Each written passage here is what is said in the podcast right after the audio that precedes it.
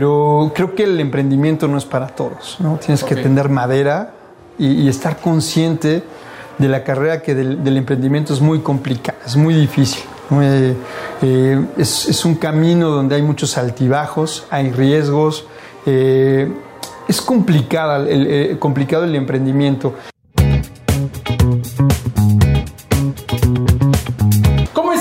Les mando un cordial abrazo. El día de hoy tenemos un invitadazo de lujo, eh, un referente, referente a nivel nacional del tema de relaciones públicas, CEO de, tu agencia QR eh, de Relaciones Públicas.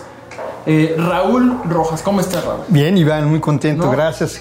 Qué buena presentación y te agradezco por la invitación y contento de estar aquí con ustedes. Antes que nada, les invito a que lo sigan. Tienes lives con muchas personalidades. Ahora sí que un contenido de valor muy recomendable y ahora sí que bienvenido a nuestro canal. Y antes de meternos en la plática, vamos a hacer una dinámica de 90 segundos. Perfecto. Rápidamente. Venga. Ahí eh, que el equipo me ayude con 90 segundos Van a hacer preguntas de cualquier cosa y lo más corto que puedas contestarlas estaría perfecto. Perfecto, listo. Cuando me digan, mejor negocio para el 2022. Mejor negocio, la salud. Trabajo que más hayas disfrutado. Y no lo van a creer, pero cuando era mesero. Mayor miedo. El mayor miedo eh, puede ser un poquito la muerte. Entrevista preferida. Eh, Patti Armendaris. Libro favorito. Eh, hijo, que, que la cola no mueva al perro. Si no fueras empresario, ¿serías? Híjole, eh, me gusta el tema de... Eh, me gusta el tema de los entretenimiento y producir eventos. ¿Comida favorita? Japonesa. ¿Un sueño por cumplir? Eh, escalar. ¿Líder de opinión que más sigues? híjole, pues, Arturo Elias Ayub. ¿Telefonía preferida? ATT. Ay, ATT. No, y después platicamos, ¿eh? Red social favorita. Eh, Instagram. Definición de relaciones públicas. Eh, generador de contactos. Emprendimiento favorito. Emprendimiento favorito, cafetería. Peor negocio del 2022. Peor negocio del 2022, yo creo que yo creo que eh, el tema hotelero. Ok, tu mayor defecto. Mi mayor defecto son muy intenso. Principal cualidad de un líder. Una cualidad, eh, persistencia. Principal cualidad de un vendedor. Eh, constancia. Principal cualidad de un public relacionista. Eh, paciencia. Mayor logro profesional. ser, empresario. Hobby preferido. nadar. Y cerramos con una principal fortaleza de Raúl Rojas. conectar con la gente. Pues tiempo, se ha acabado el tiempo. ¿Qué tal? ¿Cómo te sentiste? Muy, bueno, me, gustó, me gustó. Mucho dinamismo y me encanta la sorpresa. está padre porque también te hace pensar, eso es, eso es bueno, que, que trabaje la mente y, reacciones ante el tiempo, ¿no? Es muy bueno. Ahora sí que, Raúl, quisiera preguntarte, quisiera iniciar con esto. Eh, ¿Cómo iniciaste en este mundo? Está claro que uno inicia en un lado A y, un lado, y termina en un Z, pero en ese transcurso de tiempo hay muchos cambios. ¿Cómo estás o cómo, cómo fue ese proceso para llegar a tener tu agencia? Eh, viendo un poco tu historial, fuiste director comercial de una empresa de telefonía, entonces ahí, ¿cómo fue, cómo inició todo?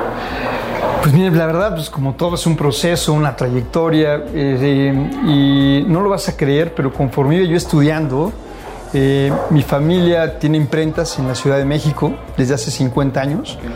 Y bueno, pensaban que yo iba a estar involucrado en la empresa familiar, ¿no? Y, la verdad no, no fue algo que me llamó la atención la imprenta, porque desde chiquito eh, yo interactuaba con el limpiar las máquinas Heidelberg alemanas, eh, formar facturas, y entonces no me despertó interés. Salió la carrera ya hace algunos años de mercadotecnia, me despertó interés, pero pues como que a mi familia no.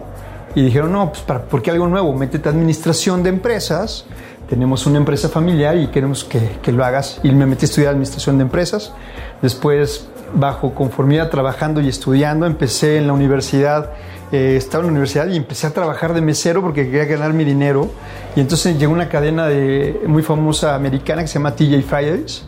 Eh, y ahí entré de mesero, crecí, aprendí y ahí empecé a conectar con la gente. Me di cuenta que yo, al momento de, de conectar con la gente, veía que podía ganar más propina y que no era un mesero, sino era un vendedor de alimentos.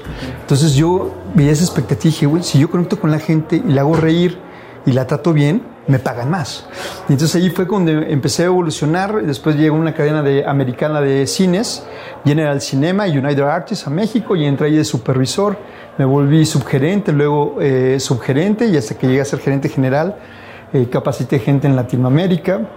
Y así empecé ese proceso de ser mesero, supervisor, subgerente, director, eh, gerente, perdón, luego director.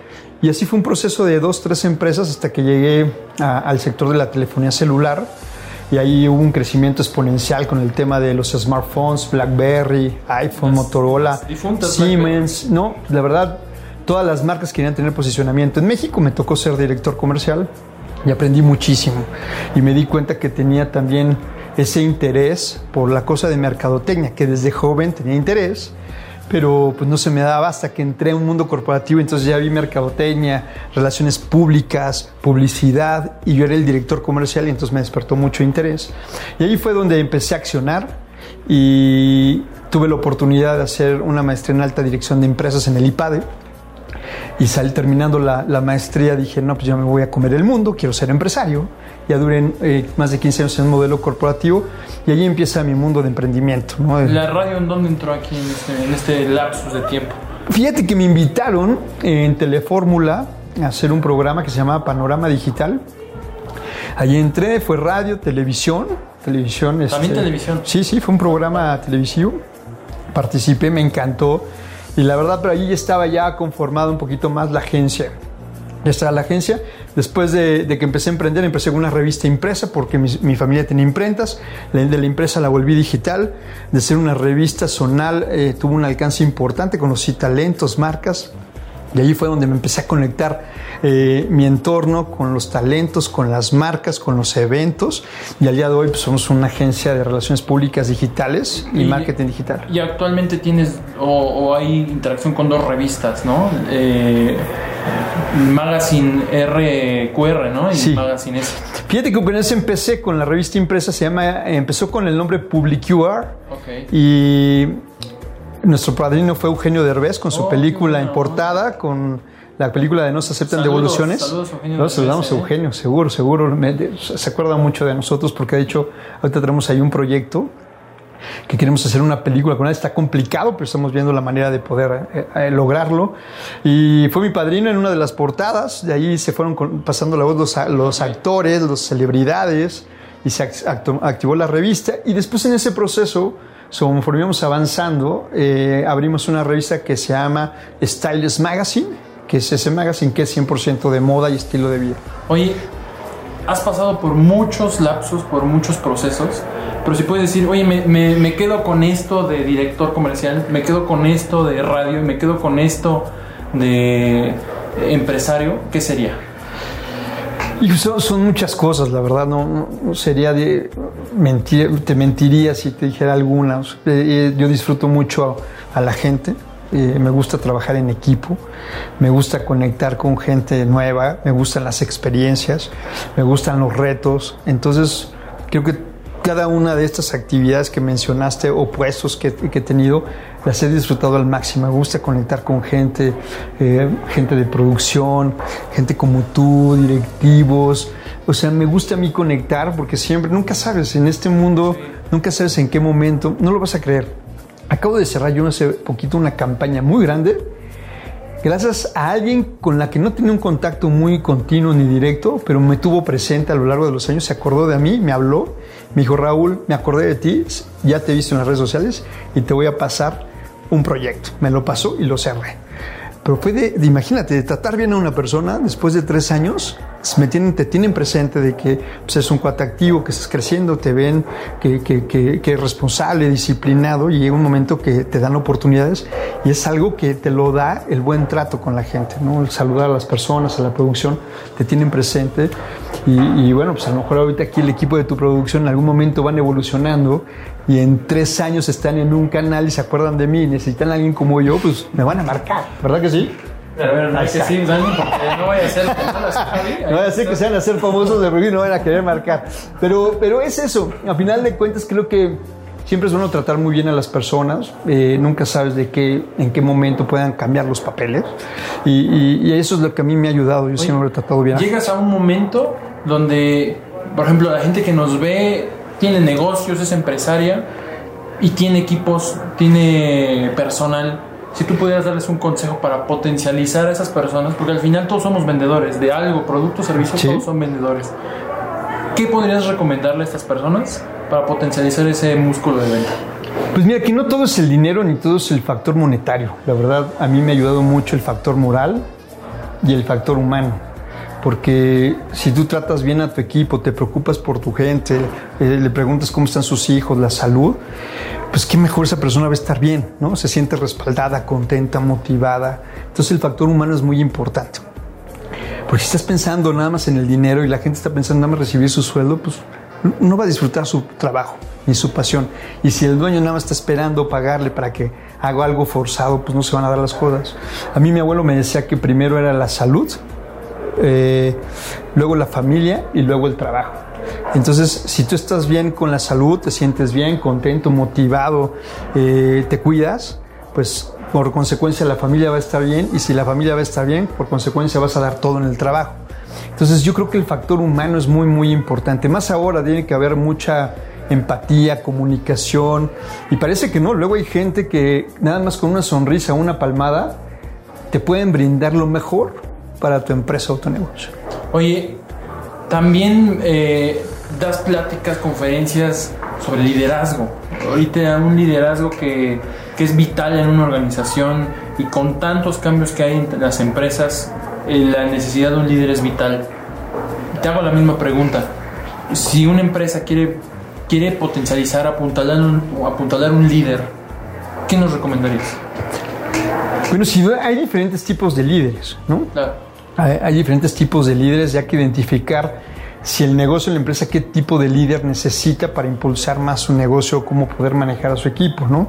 Hay líderes motivacionales, hay, líderes que, que a final de cuentas dan esa educación de liderazgo a su gente para hacer equipos, fuerza de ventas e impulsar y crecer los números. Pero hay que, hay que identificar muy bien qué tipo de líder necesitas para tu fuerza de ventas o equipo de tu negocio, porque pues, hay diferentes tipos de líderes, ¿no? Ahorita también hay un líder que es de mucha innovación. Si tú ves que tu jefe o el gerente o quien sea está capacitado, educado, motivado, preparado, pues es una persona que, que, que tienes que seguir, ¿no? A final de cuentas, mm. la gente también quiere seguirlos y ese liderazgo es el, lo que está ayudando, ¿no? Transmitir esa fortaleza, esa eh, disciplina, esa responsabilidad es complicado en los equipos de trabajo, pero sí hay que, hay que demostrarlo.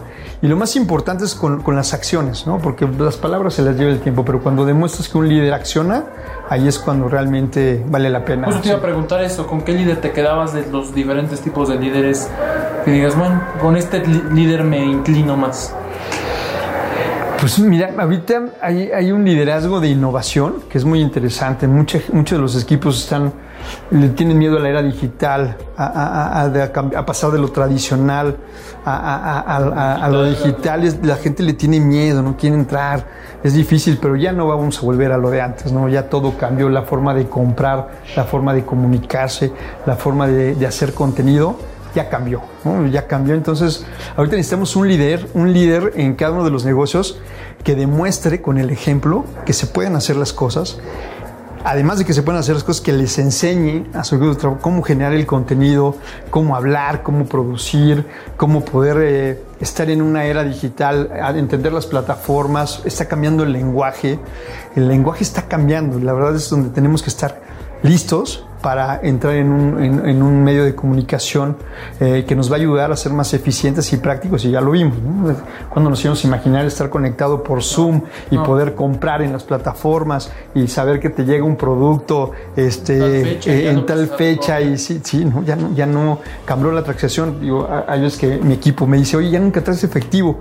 Digo, ¿ya para qué? Yo también soy de cero, yo también soy de cero. De... Le, le, pero luego ando sufriendo, ¿eh? luego, ah, luego ando sufriendo. ay, no, 20 pesos, ni 50 de estacionamiento, porque ya todo pagas con tarjeta, está con la plataforma, Sí, ya todo te llega en tu recibo, entonces está cambiando, entonces hay que, hay que entender eso y hay que también pues estar al día. Hoy ¿no? estamos en el mundo de la marca personal.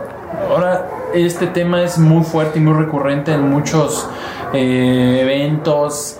Mucha gente habla de esto, de este concepto. Eh, quiero que me platiques si es realmente tan importante una marca personal en una organización. Pues muy importante, ¿no? Creo que ahorita es básico porque eh, lo he comentado también en otras entrevistas y conferencias que las marcas se están convirtiendo en personas y las personas se están convirtiendo en marcas. Y es que antes alguien tenía un negocio y no, y, no daba la cara el dueño ni nada, ¿no? Y ahí se, funcionaba el negocio, pero ahora que, y, decías, pues de quién es esta idea, ¿no? O sea, está muy rico el pan, la hamburguesa, pero de quién y no sabías. Y ahora con todo lo que nos pasó, eh, pues indudablemente te quieres enterar la historia de ese negocio, cómo se dio las recetas, cómo fue, fue el origen. Y cuando sale el creador, pues bueno, es, es un tema que te genera a ti mucha confianza, eh, credibilidad. Eh, y empieza un contacto más de empatía con los clientes, ¿no? El cliente quiere tratar con el dueño, quiere saber que conoce, ¿no? A, la persona, la historia.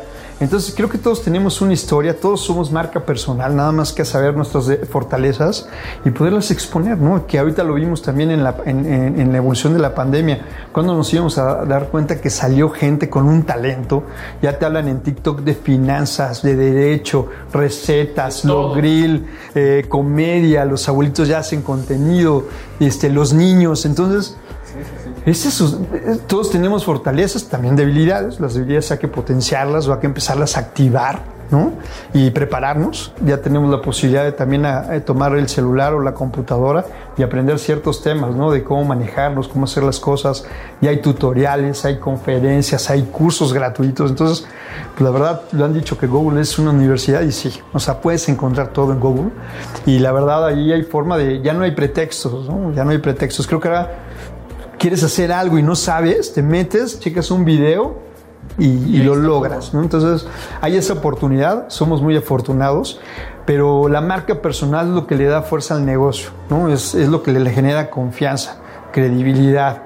Eh, y esto es lo que está la gente identificando, ¿no? Si yo veo que haces algo tú y, y, veo que me gusta y me motiva y me doy cuenta que da resultados, pues lo quiero intentar, ¿no? Yo quiero aprender de ti, te vuelves un referente.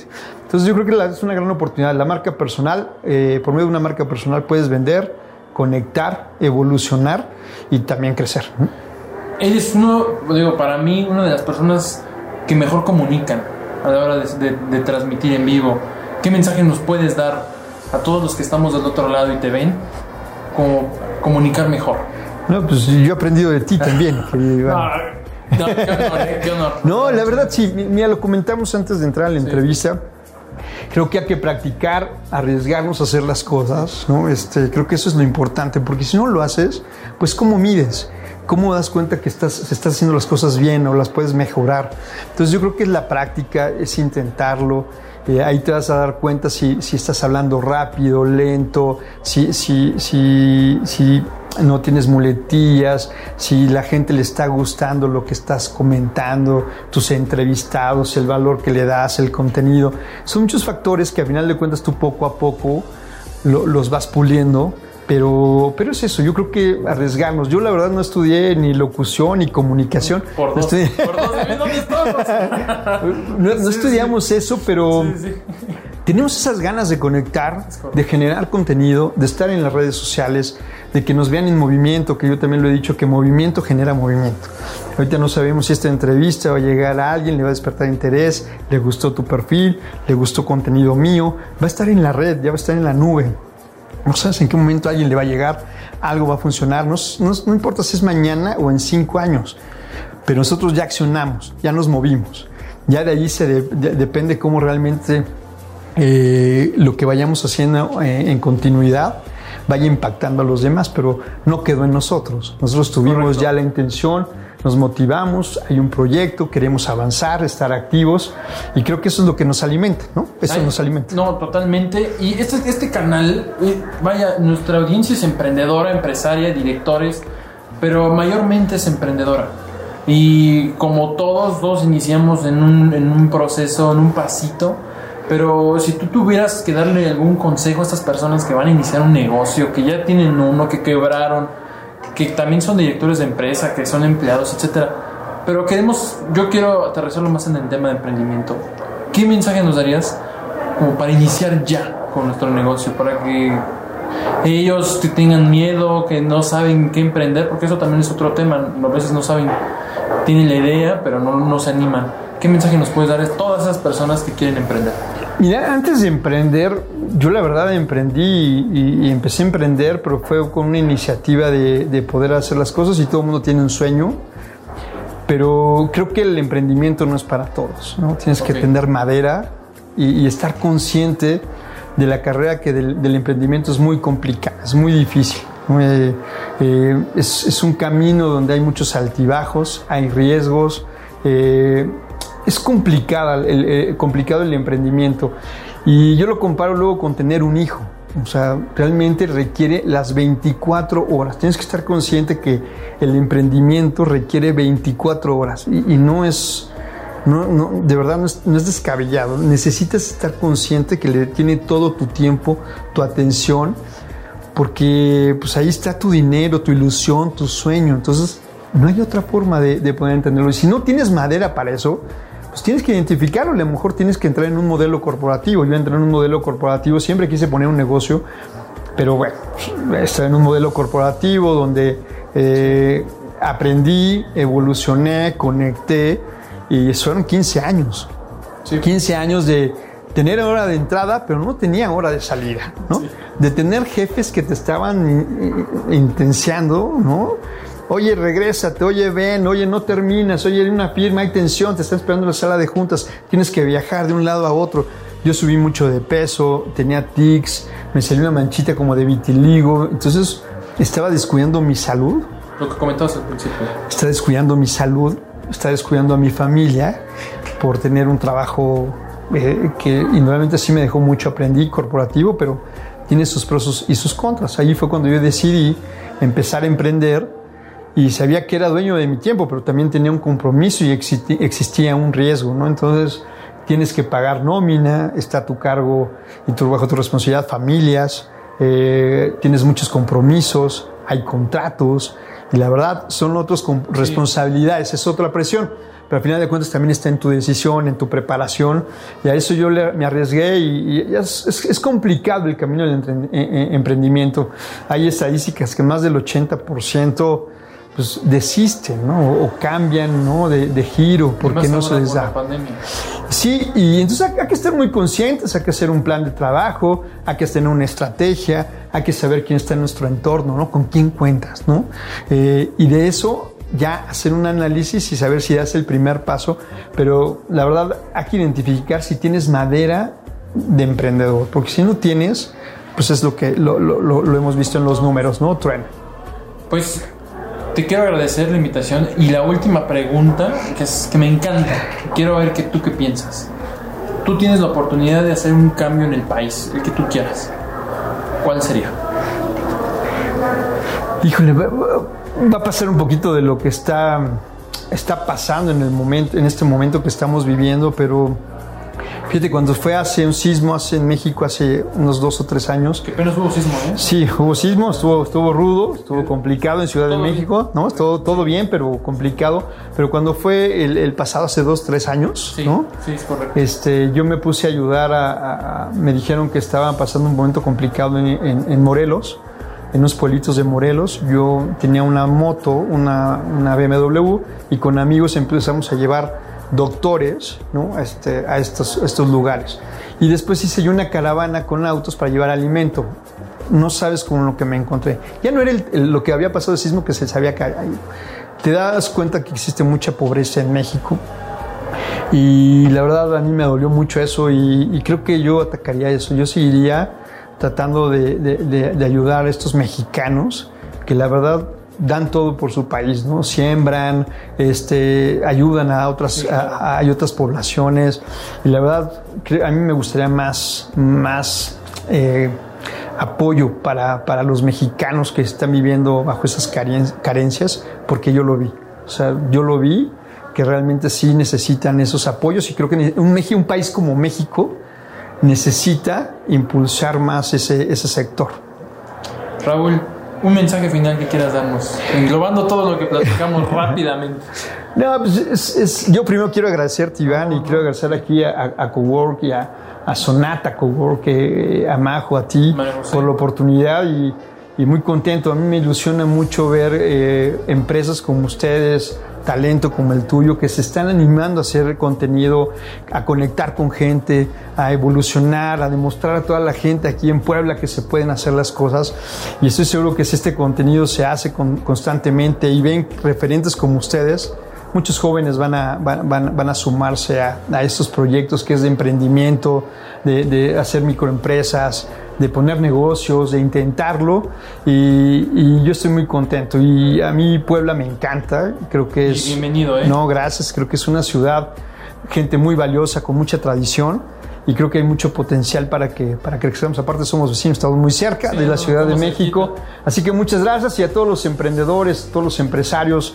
Creo que tenemos una gran oportunidad estos años de, de accionar y de movernos porque ya lo, ya lo he comentado. El movimiento genera movimiento y es un año de mucha colaboración, de mucha sinergia y, y- y de estrategia. Así que muchas gracias. Muchas gracias Raúl, ahora sí que te agradezco mucho que hayas aceptado la invitación, ahora sí que ahorita vamos a pasar a la pachanga, pero bueno, muchas gracias por, por aceptar, por compartirnos y pues podernos conocer en persona, porque llegamos a hacer por Zoom, pero creo que en persona quedó, Mira, quedó fabuloso. todo se acomoda y la verdad que gusto conocer aquí a todo el equipo y a ti querido Iván. Sigue con las entrevistas porque lo haces muy No, bien. muchas gracias. Ahora sí que, pues muchas gracias, muchas gracias a ustedes. Esperen más entrevistas. Eh, no olviden seguir a Raúl, ahí les vamos a dejar las redes sociales para que sigan su contenido que es de valor 100%, ¿vale? Nos vemos la siguiente, Raúl, muchas gracias. Un placer. Nos vemos la siguiente. Hasta luego, nos vemos. Hasta la próxima.